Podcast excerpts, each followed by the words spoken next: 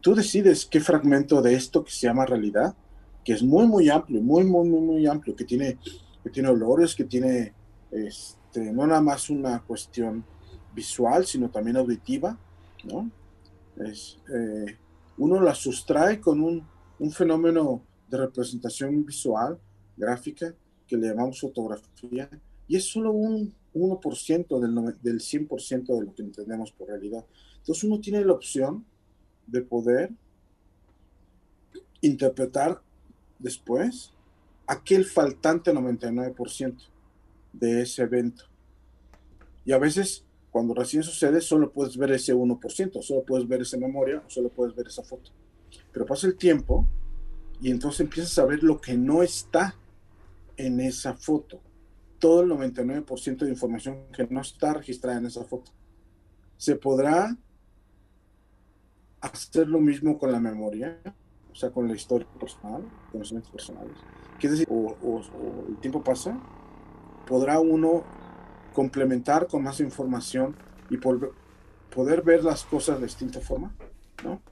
Eso será interesante, ¿no? Bueno, yo, yo, yo creo que ya empezó el podcast. ¿Cómo crear buenas memorias gracias a la fotografía? Hablemos juntos de esto. Bienvenidos todos a Supervive. Un movimiento para vivir con más salud, felicidad y resiliencia. Ella es Aide Granado. Él es Paco Maxuini. Y juntas. Y juntos hablamos, de, esto. Porque valoras tu salud tanto como valoras a tu familia, Supervive es para ti. O sea, Paco, qué bueno que estás grabando. No, es que estás diciendo unas cosas increíbles. O sea, yo tomé ya nota, o sea, de que ¿Qué onda? Paco, este lo vamos a empezar de manera diferente. Ah, perdón, perdón, no, hay un guion. no, no, no, no, es que estaba a punto de ponerle grabar. Dije, no le, no le hemos dicho a Miguel que ya estábamos grabando, pero lo voy a grabar y vi que Paco ya estaba grabando y yo, ok, qué bueno. Sí, ya. Bueno, ya estoy acostumbrado cuando Paco pone, sale un foquito aquí rojo y entonces dice, ah, ya está grabando. Sí, ya está grabando. Eh, cuando, cuando recibí la, la, la, este, las preguntas, dije, ah, esta es fantástica, porque es súper actual, ¿no? Porque entendemos la foto como una cuestión pétrea, o sea, es una piedra que no se puede mover, que tiene solo un significado, que tiene, o sea, que es lo que es, ¿no? Pero hoy por hoy, ya después de tantos avances tecnológicos y reflexiones y evolución de posturas artísticas, uno debemos entender que las fotos no es, no es solamente una piedra como la roseta. La foto es, un, es una especie de papel con lápiz y goma que uno puede borrar y volver a reescribir. Claro. Y otra vez, habrá, que poner, hablar, es un, creo, pienso que es un buen tema en discusión hablar con sociólogos o historiadores o incluso psicólogos si el pasado se puede cambiar. No, tal vez no, pero nuestra percepción del pasado sí. ¿Cierto? Claro. De, acuerdo eh, nuestra, interpretación del pasado sí. Entonces sería interesante. Entonces, cuando recibí esa, esa lista de preguntas, dije, ah, este es un súper tema. ¡Wow! Me encanta parte de la interpretación del pasado. Hace. Ya empezó el podcast. Vale. Está aquí con nosotros. Está aquí con nosotros Miguel Ángel Camero que como usted, él ya lo dijo, está hablando de fotografía y de verdad que yo lo admiro mucho y me siento muy honrada de que esté aquí. Muchas gracias, Miguel Ángel. Que es mutuo, ¿eh? Con ustedes dos. dupla, dúo, ustedes dos.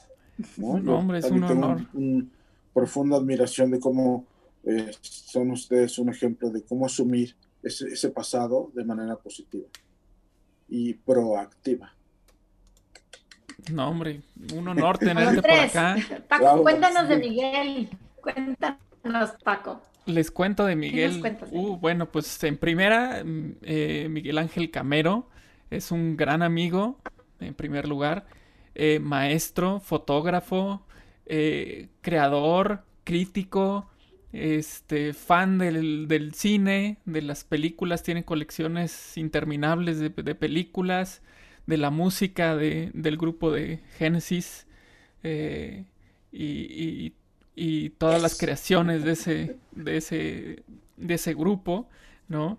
Este, y, bueno, es, es un fotógrafo de mucho tiempo atrás. Em, que viene desde, desde la impresión en, el cuarto, en el cuarto oscuro eh, y que ahora ya está, por ejemplo, con eh, la toma de fotografías con teléfonos celulares, ¿no? Con los móviles, la iconografía, este, vivió el proceso de Instagram, su subida, su caída, este, entonces, bueno, es, es muy interesante platicar con él eh, en, en, términos audiovisuales en general. Eh, estamos hablando de cuestiones de, de, música, de videoarte, de teatro, de foto, y el día de hoy, pues vamos a platicar con él en particular sobre la fotografía. ¿no? Entonces, bienvenido Miguel Ángel, de verdad es un honor tenerte por aquí con nosotros en Supervive. Ay, muchas gracias. Un, gran, gran, gran honor. No, al contrario, gracias. Y, de, lo, de lo primero que estabas diciendo, eh, Camero, tomé nota, ¿eh? O sea, estábamos hablando, estabas diciendo la fotografía como un instrumento para entender el pasado y también para cambiar, modificar esa percepción del pasado que tenemos. Em, y, Paco decía, bueno, has estado metido en la fotografía desde cuando los rollos, ¿verdad? O allá en, Tampico, yo me acuerdo que iba a la esquina de la calle Carranza y Álvaro Obregón, creo que es Álvaro Obregón, o César López de Lara, Kodak, ¿verdad? Este, a revelar las fotografías.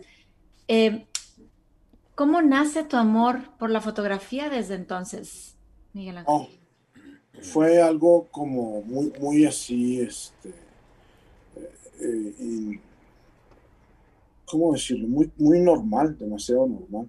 Resulta que cuando eh, un vecino de donde vivíamos entra a la universidad, de la prepa brinca a la universidad, es un amigo muy querido que se llama Mauricio, entra a la Facultad de Ciencias de la UNAM. Nosotros ya vivíamos en la Ciudad de México. Toda mi familia es de Madero, pero nos mudamos a la Ciudad de México por el trabajo de mi papá. Y entonces eh, me dice Mauricio, oye, resulta que en la Facultad de Ciencias de la UNAM hay, una, hay un cuarto oscuro y, dan clases de fotografía. ¿Quieres venir? Dije, bueno, pues sí, eso está hablando de 1980 en el 72, fíjate, ocho años antes, alguien le regaló a mi papá una cámara DSLR Nikon.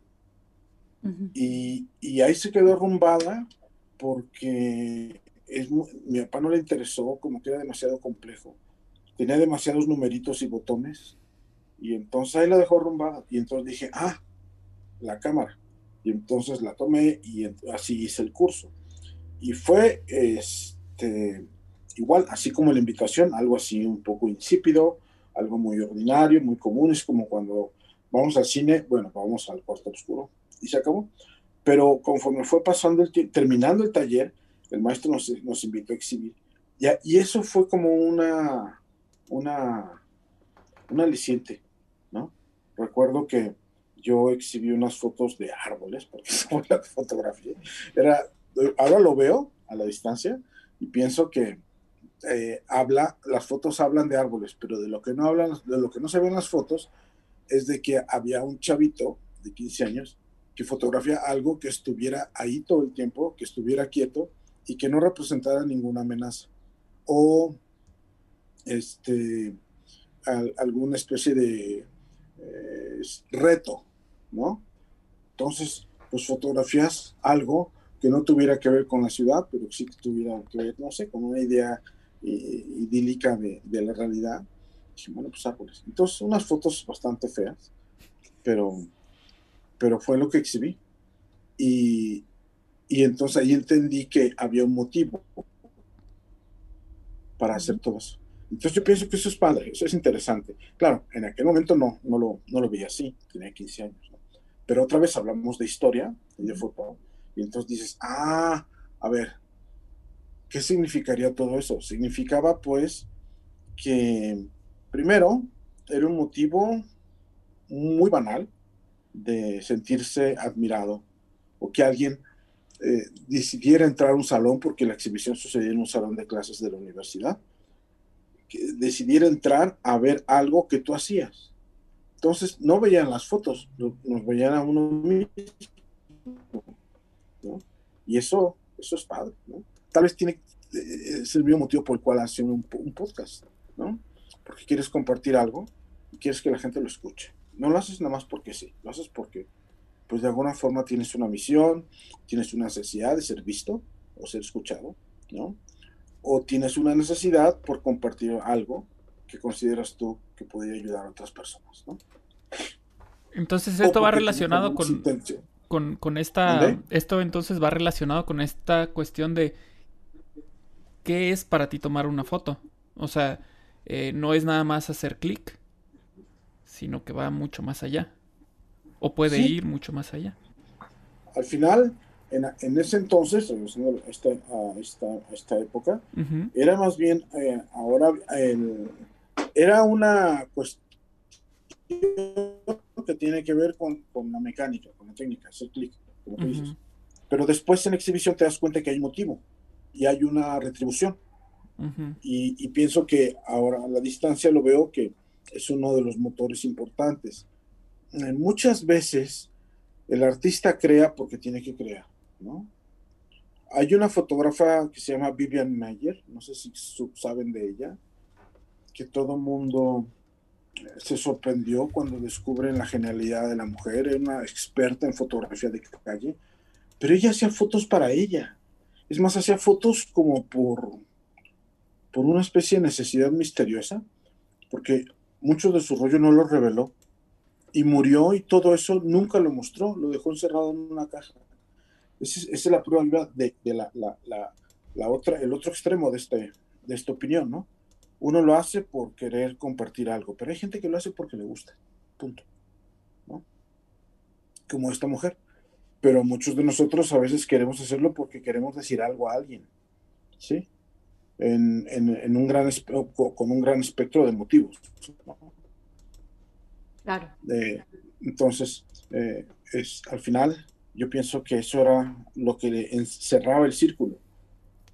Bueno, utilicé una cámara que te estaba arrumbada, me enseñaron a usarla, entré al laboratorio, este, lo cual fue este, así como que interesante, pero nada comparado con lo que siguió después cuando empiezo a entender de una manera muy arcaica de que la foto este, era una especie de medio de, de, expresión. Aun cuando mis exhibiciones colectivas o individuales no, no, no sucedían. Acá lo que yo descubrí fue un motivo, lo veo a la distancia, ¿eh? para estar solo. Creo que eso era importante. Y, no, y no porque estuviera harto de la, de la gente. No, porque a lo mejor necesitaba yo estar conmigo mismo. Y eso me lo dio, adivina, el cuarto oscuro. ¡Wow! El cuarto oscuro es, es, este lugar mágico. La verdad es que sí es muy padre. Uno asocia el cuarto oscuro para dormir, ¿cierto? Pero estar, fíjense qué, qué, qué antihumano es esta circunstancia. Tienes que estar en total oscuridad para poder hacer cosas. Cualquier persona diga, a ver, ¿cómo? vamos a trabajar, vamos a tener una junta. Cierras todas las ventanas, pones cortinas y apagas la luz. todo el mundo va a decir, ¿eh? Un cafecito de perdido. Es absurdo, ¿no? Y, no, y acá no, acá es la condición necesaria para poder revisar, crear, seleccionar este, lo que tú quieres imprimir, que en otras palabras se puede decir lo que tú quieres decir. Oye, y por eso el término, bueno, el verbo revelar o sea, la oscuridad revela lo que... Sí, quita, el, quita el velo, ¿no? Quitas el velo de aquello que está ahí, ¿no? Y, eh, y, bueno, pues ahora, ahora enciendes la luz y te das cuenta de esto que acabas de hacer. Y es una satisfacción. Eh, hay cosas que recuerdo con mucho cariño, que, que, que, como decía Neruda, confieso que he vivido, ¿no? Como uno podría decir, ¿no? Confieso como y uno de esos, una de esos, varias de esas sucedieron en Cuarto Oscuro. Hay otras, hay otras, por ejemplo, el, el, siguiente día del regreso de mi luna de miel. Ya cuando regreso, me, caso, me caso, vamos de luna de miel y cuando regresamos a la ciudad, al siguiente día de regresar a la Ciudad de México, nos mudamos a Tampico, al siguiente día. Entonces íbamos en una camioneta con todas nuestras chivas atrás. Entonces ese también es de los días más felices de mi vida. Y, este, y el cuarto oscuro. Por supuesto algunos otros con familia y así, circunstancias así que son muy emotivas. ¿no? Este, pero híjole, pienso que en, gran parte el cuarto oscuro, que bueno, con el advenimiento de la fotografía digital, se ha transformado en una, en una cuestión un poco más este, eh, poética, ¿no? Más ordinaria, pero al mismo tiempo también muy, eh, muy enriquecedora. Pero el cuarto oscuro es el cuarto oscuro. Bueno, que siga, que siga existiendo ese cuarto oscuro, porque hoy, bueno, sé que podemos imprimir una foto sin el cuarto oscuro, pero qué, qué, bonita reflexión de, un lugar para encontrarnos con nosotros mismos, porque, porque vivimos en un mundo con mucha prisa, con mucho ruido. Yo hace un par de semanas escribía una reflexión que me sentía desenfocada por tanto ruido social que está pasando, ¿no? Hoy a, mi alrededor al menos. Eh, y me gusta esa comparación que haces, decir, bueno, ¿cuál es mi cuarto oscuro? A veces es correr, a veces es meterme en la cama, cobijarme con la cobija de mi abuelita, ¿verdad? Que tejió mi abuelita y es mi cuarto oscuro. Pero esa reflexión me encanta de encontrarte, de querer encontrarte, eh, pues para revelar cosas. Y Miguel, a ver, ¿qué sería de la historia sin las fotografías? Y, y hablo de los momentos de éxito en la historia, ¿no? A lo mejor la caída del muro de Berlín, eh, cuando ganó X atleta las Olimpiadas, pero también yo he aprendido la historia con la fotografía, por ejemplo, quienes toman fotos de guerra, en la guerra, ¿no? Eh, del sufrimiento de las personas. Entonces, vives esos momentos, pero eso es la historia, pero también uno tiene una historia personal. Eh, y tomamos fotografías de momentos arriba y de momentos abajo que para contar mi historia, mi hija ¿Cómo iba a saber cuando me casé, verdad? O cuando ella nació. Pues si no es por la fotografía y el video. Pero bueno, la fotografía ahí está. Esa es una idea súper interesante porque, por ejemplo, en, el, en, este, en esta década, en, el 2026, o será en 2028 o 26, se cumplen 200 años de la fotografía, desde que se descubrió. Entonces, significa que desde hace 200 años, más o menos, estamos, estamos acostumbrados a relacionar la foto con la historia. Pero antes, Dios, o sea, es sí, exacto, eh, o los libros, ¿no? O, incluso 10 eh, siglos antes, los estos, ¿cómo se llaman, Paco? Los que cantaban, los, los juglares. los juglares, que registraban la historia a través de sus cánticos. Eh, bueno, la iglesia hizo su parte, la iglesia tenía ejércitos de monjes reescribiendo la, historia y reinterpretando los evangelios, etc. ¿no? Pero la gente común usaba bardos, usaba juglares. ¿sí? Las historias cotidianas se registraban por medio del canto. Y así, y después la imprenta se inventa y entonces todo se escribe y se imprime y después nace la foto y entonces empieza a registrar.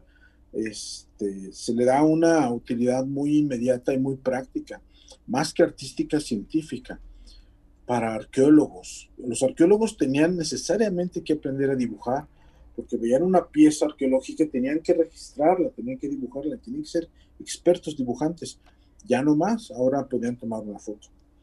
Eh, para fotografiar arquitectura, todo aquello que fuera estético, es, perdón, estático, todo aquello que se quedara quieto. El retrato viene un poquito después, porque era tan difícil quedarse quieto para hacer un retrato que todo el mundo salió con los ojos como, como, movidos, no, no se veía el ojo, en realidad se veían párpados abriendo y cerrando porque las fotos se tomaban durante mucho tiempo de exposición, incluso a veces minutos enteros, 15 minutos, 20 minutos. ¿no? Piensa esto, la primera foto se tomó durante 7 horas. Conforme fue avanzando la foto, el tiempo fue disminuyendo, hasta ahorita que es una instantánea. Chic. Pero en aquel entonces no era muy sencillo pararse enfrente de una, foto, de una cámara para hacer un retrato. Entonces, em, pienso que la historia eh, personal sí, este, sí sería, sí es en realidad una especie, la foto de la historia personal es un patrimonio. Mm. Y bueno, como tú bien dices, la gente a veces hace... Eh, últimamente, sobre todo con el advenimiento de, los, de los celulares para como hacer foto, ¿no? Se, ha, se han estandarizado ciertos usos y costumbres. Por ejemplo, en el futuro los investigadores sabrán perfectamente que nuestra generación desayunaba X, Y, Z, porque todo el mundo está haciendo fotos de comida. Claro, yo acabo de tomar una foto de mi smoothie. exactamente, entonces ellos van a decir, mira qué importante era para ellos lo que comían. ¿Por qué? Pues porque hay miles de millones de fotos acerca de desayunos, de comidas, de cenas, de esto y lo otro. Y mira, qué importante para ellos eran los pies. ¿Por qué? Porque hay un chorro de fotos de pies, todo el mundo está parado y sale sus pies.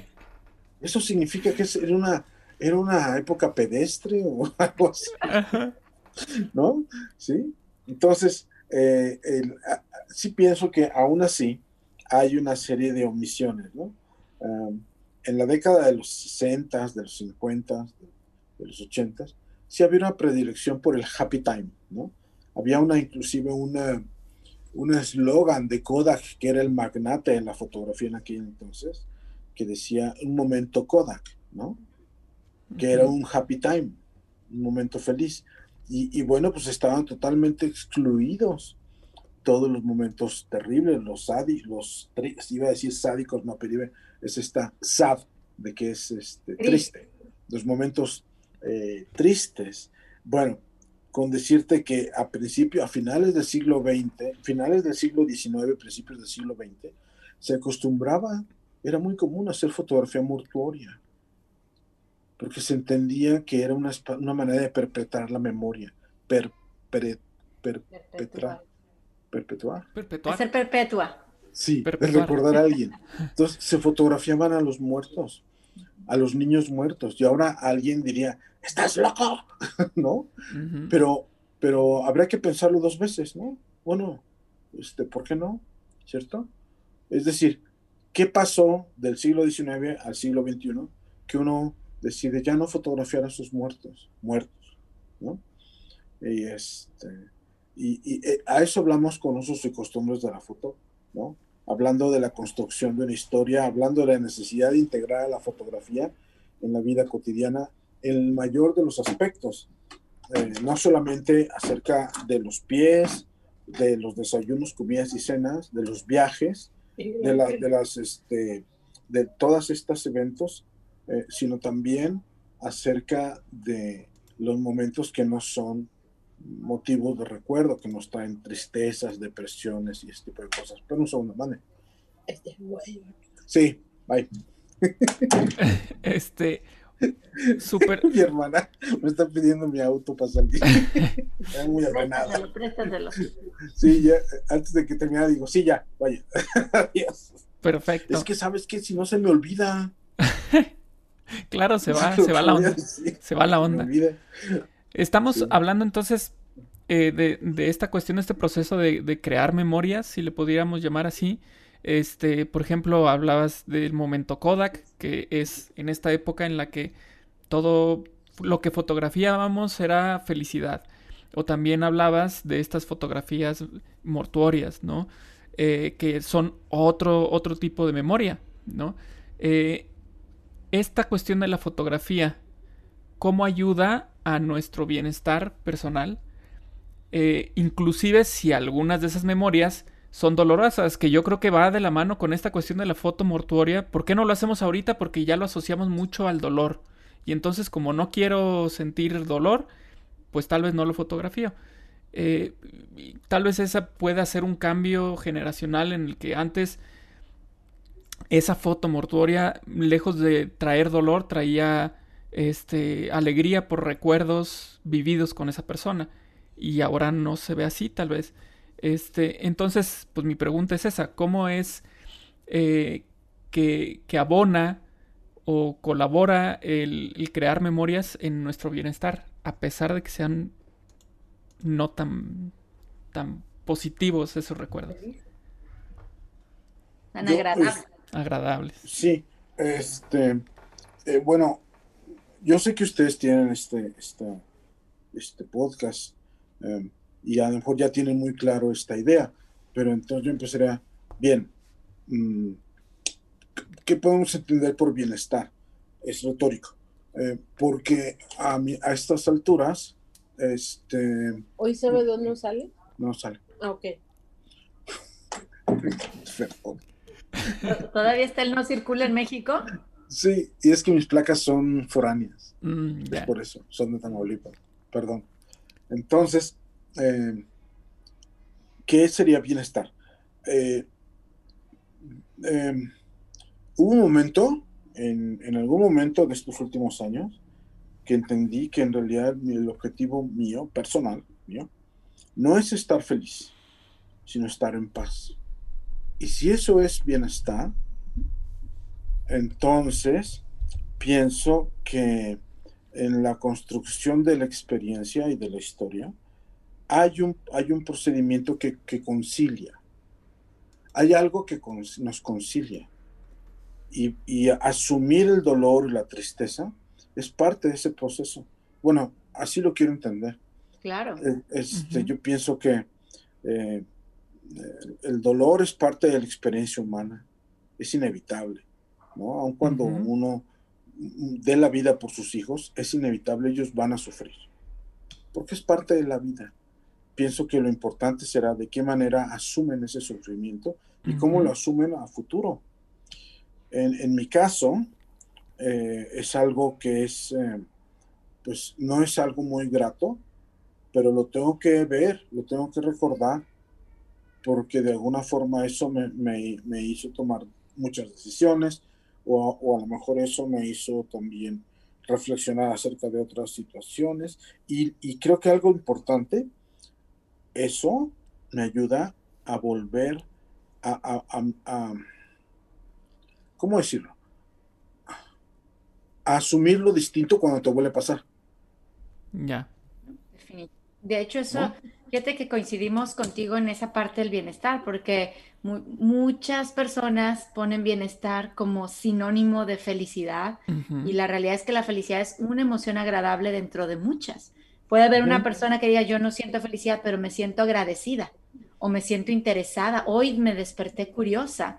Y bueno, hay, hay, toda una serie de incluso de autores, Martin Seligman, el padre de la psicología positiva, Bárbara Fredrickson, con su libro de Amor 2.0, que habla de toda esta parte que estás diciendo. O sea, cuando hablamos de bienestar, es buscar esa fórmula de emociones positivas, de que lo que haces tiene un significado para ti. En este caso estamos hablando de la fotografía, de las relaciones que llevamos con los demás y del logro, del sentimiento, como tú decías con la foto, me vieron, me expusieron mi trabajo, o sea, e, e, en eso estamos hablando de bienestar y, y, bueno, sí me dejas un mensaje muy claro de que el patrimonio que estoy dejando en mi celular, en la nube, en el iCloud, hoy, digo, espero tener más espacio para dejar más fotografías.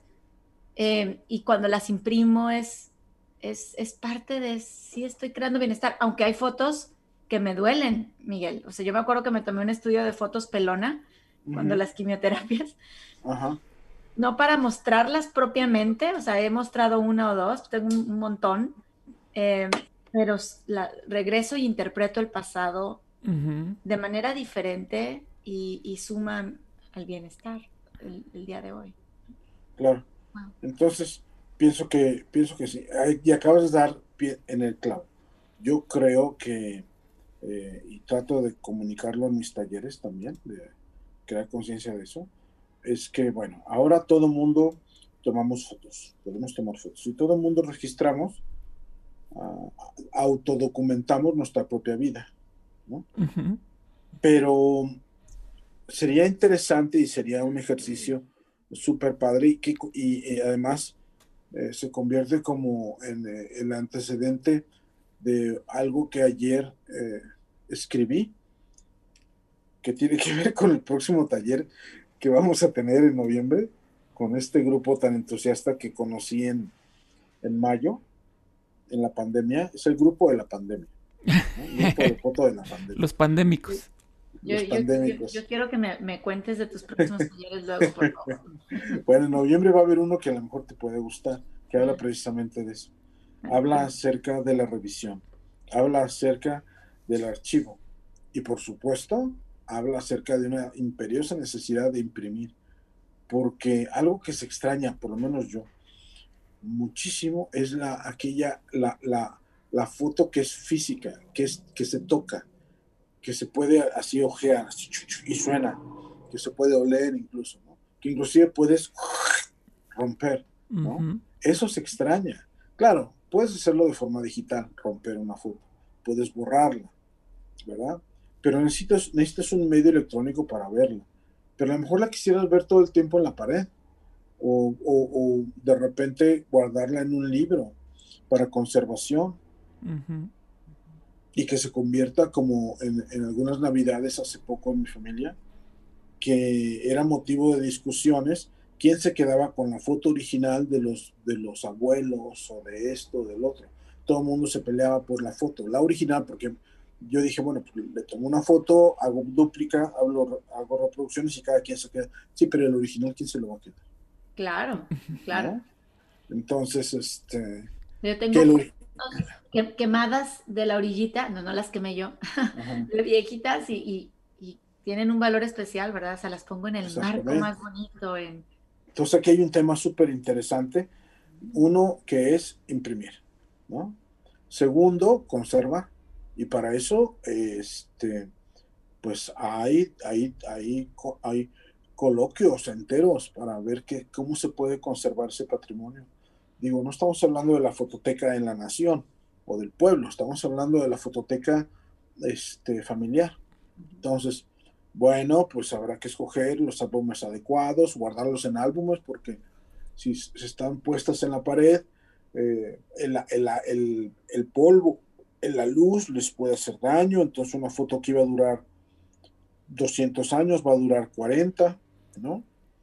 Este, entonces lo mejor es guardarlas. Tampico, por supuesto, no es el lugar. o habrá que comprar una de esas cajas que saque lo Al vacío. Sí, al vacío. Vacío, sí. Este, y, y, habrá que considerar todo ese tipo de circunstancias. Siempre hay maneras de conservarlo en lugares como Tampico. De alguna forma hay libros antiguos, hay periódicos antiguos y bueno, pues ahí se mantienen, ¿no? A lo mejor han sido curtidos por el calor y la humedad, no sé. Pero eso. No, no, no. Eso, estoy de acuerdo, hay que imprimir. hablando de, las memorias, ¿no? Fotografías, si yo te preguntara, a lo mejor has tomado fotografías por muchos años de tu vida, pero ¿tienes algunas fotografías preferidas? Es decir, que te den memorias y emociones preferidas. Sí, por supuesto. ¿Qué nos puedes contar? este, sí. Eh, Después, si quieren, se las paso a Paco para que las vean. Eh, creo que todo empezó conmigo, así como fotografiar, y otra vez regreso a los 80, ¿no? Fotografiar se convirtió en una, en una cuestión de descubrimiento, pero cuando fotografiar se convierte más que en una especie de, de gusto privado, y se convierte otra vez en una utilidad, en este caso en una utilidad artística, fue en la década de los 90, o sea, 10 años después. A principios de los 90 yo hice una serie fotográfica que ganó un premio en un, en un, curso de foto en uno de los museos más importantes de la Ciudad de México. Y, este, y ahí caí en cuenta que lo que yo veía y lo que yo decidía capturar era importante y significativo para la gente. Hasta ese momento entendí, incluso mi maestro en aquel entonces me dice, no, tú, ya no, ya no hables de tus fotos, habla de tu obra. Y ese cambio de palabra significa una postura este, social y una postura artística. Eh, una postura cultural también es, es el... allí, allí empecé a construir este patrimonio eh, fotográfico. Eh, que puede ser memoria, sí, pero más que memoria es más bien el inicio de algo que significa que lo que yo opino, veo y digo es importante para alguien más. Puede ayudar a alguien más de alguna forma. Entonces, hay una serie de fotos que hablan de eso. Este, Después, en el 2010, no, 2008 o 2009, Sandra Muñoz, una querida amiga mía, que es directora de teatro de, en Tampico que ahorita es directora de cultura del ayuntamiento, este, me hizo la misma pregunta, ¿cuál es tu foto preferida? Y ya le mostré esta otra foto que le he cambiado el nombre cada año que pasa. Primero tenía un nombre, después es, es, una foto que es en un ambiente así muy campirano, en el centro de Tamaulipas, en, en Jaumabe, Tamaulipas, que es ¿no? El centro del estado. Eh, es una de estas casas de campesinos, donde hay sociedades de campesinos se reúnen para hacer sus juntas, y acababa de pasar un evento, una fiesta. Entonces tenían de estas mesas, ¿sabes? Estas mesas largas que ponen para banquetes. Sí. Y ya la estaban recogiendo, esta estaba abandonada, arrejuntada a la pared, y los manteles que habían puesto los tenían ya hechos bolita y puestos arriba para llevárselos, ¿no? Puestos arriba de la mesa, la mesa no estaba plegada, estaba extendida. Y dije, mira qué escena. Y en eso me, me, se me movió aquí. Hay, hay, una cuestión que para mí es muy importante y sucedió cuando yo era teenager, que fue esta cuestión de asumir la religiosidad y la experiencia este, con, un, con un Dios y todo esto. Y entonces recordaba el sepulcro de, de Jesús y, y, dije, este, aquí, aquí murió Jesús. O sea, no murió, ¿sí me explico? No murió en Jerusalén, murió aquí, aquí, aquí. aquí. Entonces tomé la foto, hice la foto, y cuando la voy revelando dije, oh, así parece el mismo sepulcro, ¿no? A los pocos meses muere una amiga muy querida, fotógrafa de Reynosa. Y entonces cambié la historia de este sepulcro a, a un homenaje póstumo a mi amiga pero al final las dos hablan de la muerte. ¿no? Y esa foto hasta la fecha sigo pensando que es una de las que, no la, no la mejor, pero de las que más me gusta. A mí, porque fue algo muy padre. Y otra vez fue una construcción, o sea, cualquier persona dice, bueno, pues mira una foto de una mesa en una fiesta, ex fiesta. Una foto de una mesa donde hubo una fiesta. Eso es todo. Eso es lo que es. Pero para mí no fue así. Para mí era una especie de de, pues como todo lo que hago de contar, algo que tiene que ver con muerte, resurrección, algo que tiene que ver con, porque aparte no es tan oscura, es, es muy iluminada, entonces tampoco puede ser tan dramática. Entonces, no sé, esa foto me gusta mucho todavía, hasta la fecha. Y la tomé en el 2006, 2007, y en el 2008 cuando me preguntan cuál es la foto que más te gusta, me pusieron un aprieto, es como si le preguntara a Paco, dime las tres mejores películas que has visto. No, pues Claro. Está difícil, ¿no? Entonces, pero hice una, eh, tuve días para responder y este. Y elegiste. Y elegí esa, tal vez, tal vez después de esa, muchas otras que he hecho en la última década, la década del 2010 al 2020, 2019, que están en Instagram, que es, que fue mi nueva, toda esa década fue mi nueva sala de exhibición para seguirte en Instagram. Y, y me encanta, ah, Paco, sé que traes otra pregunta, pero rescato dos cosas, o sea, no estamos, creo yo, evolucionamos a hablar de foto, hablar de patrimonio eh, y luego hablar de obra, que es un tema más social, más cultural. Eh, mis fotos son obras y me encantó cuando dices, le puse nombre. Ah, sí. No, me encanta, porque yo a veces veo así, no sé, un cepillo de dientes tirado en la calle y digo, ay, le voy a tomar una foto. Y, creo que porque estoy pensando, como tú bien dices, en, en qué significa ese cepillo de dientes tirado en la calle, ¿no? Y qué, qué, qué bonito ese instrumento que hoy tenemos a la mano, perdón, que es el celular, porque pues si yo no cargo una cámara, yo cargo mi celular y mi celular tiene cámara, pues nos invite a, a crear patrimonio, a crear obra que transmita un mensaje. Y además, como tú bien dices, este, construyes una idea a través de una foto. Pienso que de eso, eso es el tema. ¿no? Eh, ¿Se construyen las memorias? Sí. ¿Se construye la historia? Sí. Se construyen las fotos. aun cuando eso queda ahí, ¿no? Sigue siendo un cepillo de dientes tirado en el piso. Sí, pero hoy yo lo veo de esta forma. Tal vez dentro de un par de años la vea distinto y, la reconstruyo. Y pienso que tiene que ver con la memoria, tiene que ver con la experiencia del dolor, tiene que ver con esta, esta necesidad de, estar en paz. ¿no? Esto que viviste fue muy traumático, pero a lo mejor y algún día lo verás con otros ojos, ¿no? Y lo interpretarás de manera distinta y, entonces entenderemos. Claro, O entenderán alguien más. o entenderá alguien más. Claro. Exacto. Claro. Sí, no, yo hace, hace rato iba a hacer un comentario, más que una pregunta, pero justamente con esta última intervención que hiciste, eh, pues lo mencionaste tú, porque yo iba a decir, entonces estamos hablando de una construcción que cambia, es decir, la fotografía, esa memoria es, es viva, tiene vida, a pesar de que sea estática, tiene vida, porque tú la puedes interpretar, reinterpretar, y esa es la tuya, tu reinterpretación, tu interpretación, pero aparte hay interpretación y reinterpretación de otra persona, porque puede ser diferente a la tuya, no tiene que ser la misma, ¿no? Pero puede significar algo distinto, no sé, yo, obviamente todos hablamos eh, con nuestra experiencia. Entonces, la fotografía que tú tomas, si yo se la muestro a una persona en Argentina, este, con su experiencia, con su bagaje cultural, la va a interpretar de una forma distinta a la que tú la estás interpretando y no necesariamente quiere decir que esté mal. No, para nada. Es, es simplemente cómo percibo esa información que me estás compartiendo mediante una fotografía, ¿no?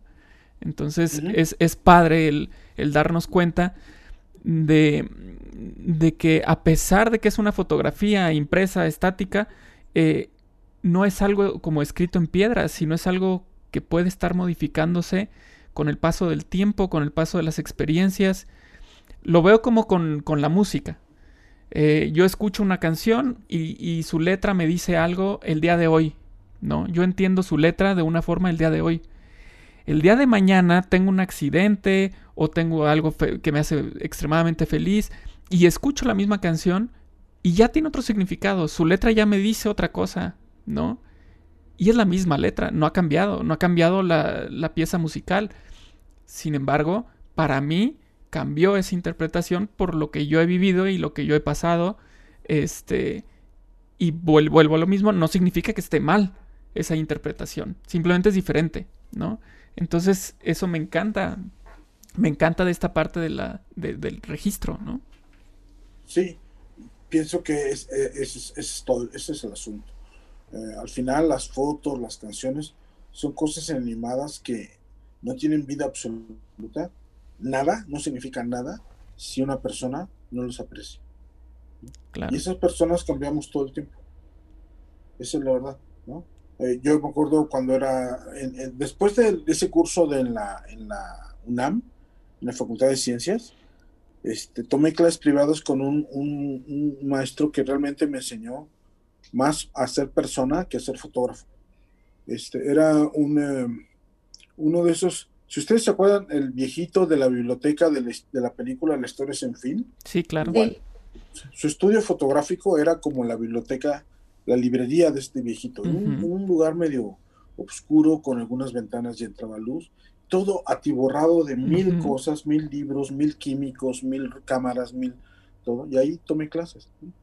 Y entonces, este, em, ya se me olvidó a, qué iba con esto.